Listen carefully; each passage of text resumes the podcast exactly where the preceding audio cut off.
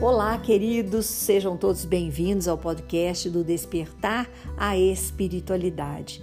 Hoje nós vamos refletir sobre o consentimento, tudo aquilo que a gente queixa da influência maligna, de tudo que vem do mal, da raiva, da tristeza, de tantas coisas, né, que a gente sente, que a gente é inspirado a às vezes até a falar e a fazer. E o pensamento de hoje é o seguinte: em parte alguma do universo, ninguém se encontra exclusivamente à mercê do mal. E isso é uma frase que está dentro do livro Vigiai e Orai, do Carlos Bacelli e irmão José. E faz a gente pensar que as queixas que a gente faz dessas influências que vêm do mal é constante e o que, que a gente faz com elas? A gente acha que existe muitas vezes até obsessão. E aqui nesta frase que acabamos de ouvir, que fala que em parte alguma do universo ninguém se encontra à mercê exclusivamente do mal ou seja, esse assédio que existe quando nós nos rendemos, quando nós cedemos a eles. Então, essa ação que é sugerida por alguém, seja no nosso corpo ou fora dele, carece, precisa de nosso consentimento para que haja algo concreto. Então, é a partir da nossa entrega. É a partir do momento que a gente se coloca a fazer aquilo que o nosso corpo está pedindo, que o nosso pensamento está pedindo. E isso é pura falta de racionalidade e de querer, né? Porque é se entregar ali às sugestões de espíritos inferiores. Então é preciso estar atento a não darmos essa, a não sermos passíveis, né, desses espíritos. Não sejamos passivos.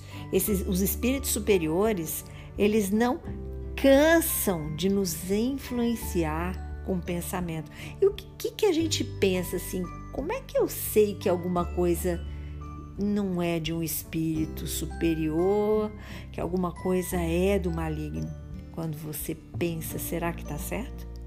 Essa é a grande dica para a gente. Será que isso está correto? É quando a luz da consciência acusa. É quando a luz vermelha acende. É quando o alarme toca é quando o sino badala. Então é importante a gente saber essa diferença e não ceder. E associada a essa linha de raciocínio, eu gosto muito do conceito do Mário Sérgio Cortella sobre ética. E ele faz três perguntas essenciais: Quero, posso, devo e a resposta é: quero, mas não posso, posso, mas não devo, devo, mas não quero. E isso cabe completamente ao que acabamos de dizer. As sugestões, as inspirações que nos são dadas, mas que não vêm de um endereço bom, que não vêm de uma direção superior, ao contrário. É a vibração que está na base, embaixo, e ela nunca é boa. A gente precisa estar, gente, muito atentos, porque os espíritos superiores, os nossos anjos guardiões, mentores, eles não cessam também de nos influenciar com bons pensamentos, inclusive nos induzindo a questionar se aquilo outro pensamento que não vem dele está correto. Então, que hoje, em questão em relação a consentimento, nós possamos pensar tudo que eu recebo, tudo que eu permito que entre no meu corpo e também que saia dele. Toda palavra que eu recebo, toda sugestão que eu recebo, tudo aquilo que eu vou dizer, tudo aquilo que eu vou realizar, tudo isso é consentimento, tanto para receber quanto para dar. Então, que nós possamos estar atentos a tudo que chega e muito mais a tudo que sai, porque é no consentimento, é no gesto concreto que nós somos levados ao caminho da luz, ao caminho da evolução como os espíritos superiores ou ao caminho das trevas, ao caminho dos espíritos inferiores que querem nos carregar com eles, os espíritos sofredores. E por que que eu digo sofredores?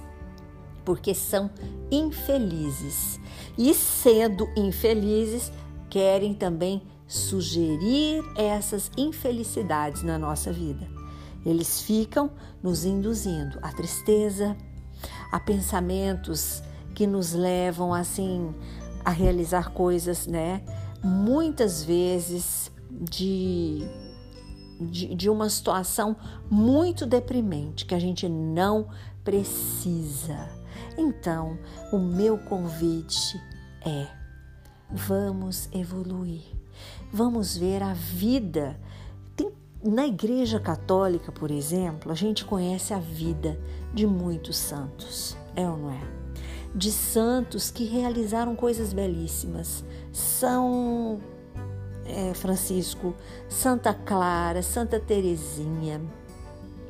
Essas pessoas elas viveram na terra e concretizaram. E o consentimento que elas realizaram foi para o bem, para coisas boas, concretamente. Então é interessante a gente ler livros dos santos, dos mártires, de pessoas também influentes que arregaçaram as mangas e trabalharam e realizaram obras maravilhosas, tanto espirituais, né, para outras pessoas, quanto de assistência social, assistência é, religiosa, cristã, entre outras religiões.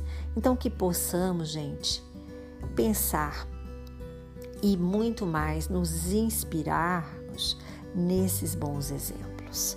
Curta e compartilhe este podcast com seus amigos. Sempre podemos acender uma lanterna no peito de alguém. Sou Suzy Vatê e este foi mais um programa Despertar a Espiritualidade. Siga-nos também no Instagram, arroba Despertar a Espiritualidade.